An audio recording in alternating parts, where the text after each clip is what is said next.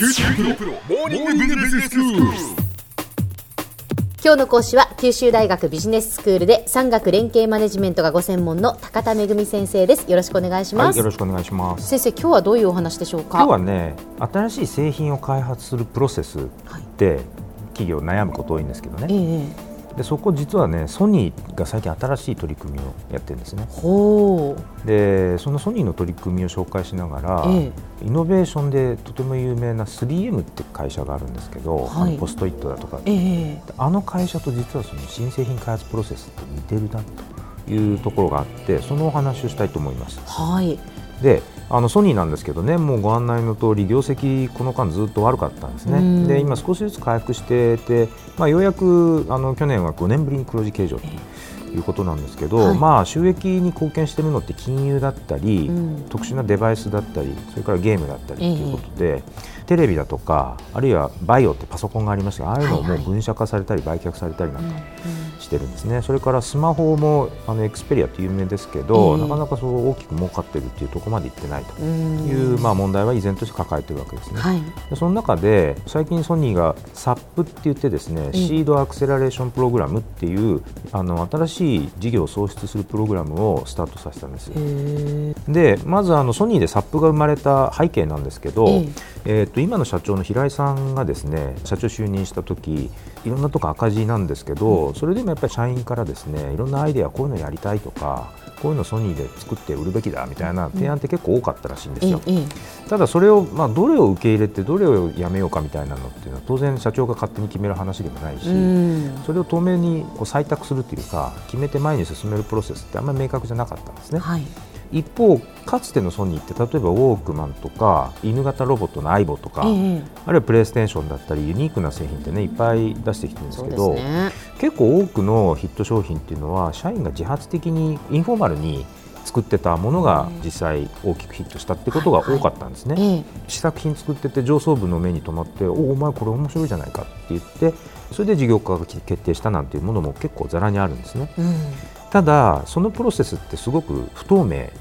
なものになりかねなくてで逆に言うと頑張っても上層部の目に留まらない人って頑張りがいがないし、はいはい。上層部のその目に留まる前に、うんもうインフォーマルだとこうやめちゃうとか消えてしまうということもたくさんあるわけですよね。そうですよねなのであの平井社長はやっぱ既存の事業部の中に収まらないような新製品の開発プロジェクトっていうのをちゃんときちんと取り上げて評価する基準を明確にした仕組みって必要だねっていうことでこの SAP をスタートしたんですね。うんでその SAP の中身なんですけど、ええ応募者もこれ誰でも応募できると。はいで社内のワークショップとかあのそのために工房なんかも作ってですね、ええ。アイデアをこう形にするんですね、うんある程度。でそれでまずエントリーシートで応募します。そのエントリーシートをオーディションと称するですねこうプレゼンの場があって、ええ。社内外の人に対してこうプレゼンをして評価が高かったものはサップインテンシブっていうですね3ヶ月ぐらいのこうブラッシュアップ期間うんうん。が設けられて、い。そこで徹底的に製品化に近づけるんですね。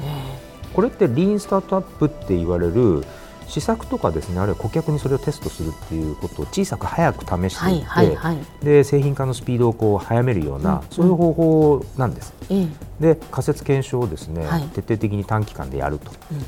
でただ中に閉じてやるんじゃなくてすごくユニークなのはソニーが独自にファーストフライトっていう名前のクラウドファンディングと e コマース、うん電子商取引ウェブでネット上で売るっていう、はいはい。その仕組みも一緒に整えてるってことなんですね。要はその仕組みに乗っけると、うん。この製品いくらいくらで売りますっていうのをこう載せてでそれに一定数以上のあの例えば3万円だったら僕買いますっていう人が一定数以上現れたらじゃあそれでロットがまとまるんで売りましょうっていうようなあの試作品とは違って一応完成度が高いものを小ロットで作って売ると。う売ると。あらかじめ予約みたいな感じでお金も手に入って、はい、これを入れてるんですね。うまい仕組みですね、ええ。このクラウドファンディングに乗っけるとですね、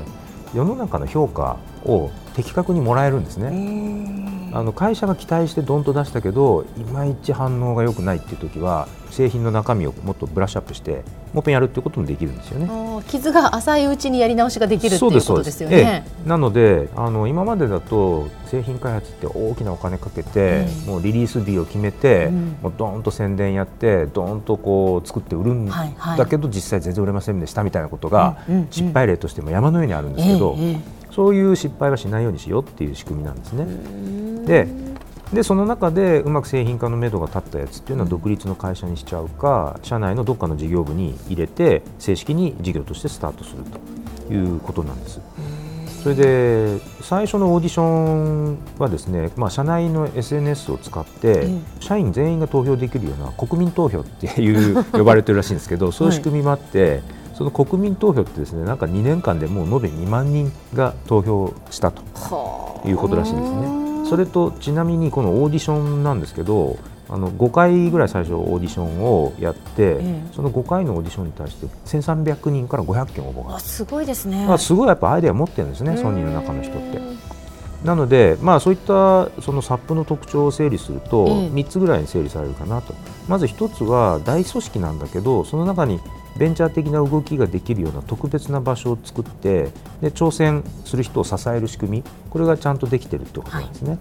それから2番目にその仕組みそのものは、まあ、新製品を生むっていう目的なんだけどもう一つ隠れた目的があってそれは社員がもっとこうアントレプレナーシップを持って新しいチャレンジをするようなそういう人材を育成してそれがひいては会社の風土を、まあ、かつてソニーって自由闊達なとかってね、えー、まあ、そういう自由で挑戦的な風土をに変えていきましょうっていうそういう隠れた目的があるんですね。それと3つ目なんですけど俗人的な仕組みじゃなくて途中経過を全部透明にして、うん、いわゆるアカウンタビリティというのを高めてああいうふうにやると成功だとかこうやって失敗したんだってみんな知ることができるんでそうやって情報を共有することによって挑戦の母数とかその成功率を上げようというそういうことができるという3つぐらいがまあポイントかなと思います。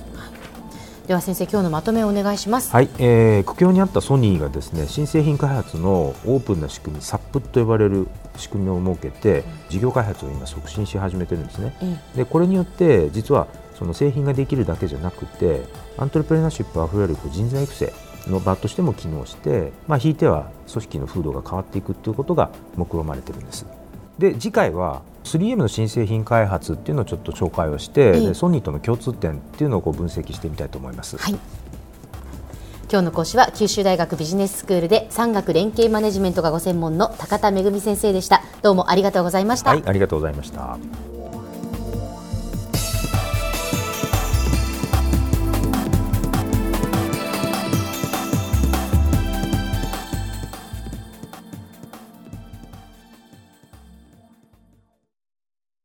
QT プロは通信ネットワーク、セキュリティ、クラウドなど QT ネットがお届けする ICT サービスです。九州中に展開した光ファイバー網を基盤に一番身近なビジネスパートナーとして九州の企業自治体の皆様をサポートします。詳しくは QT プロで検索を。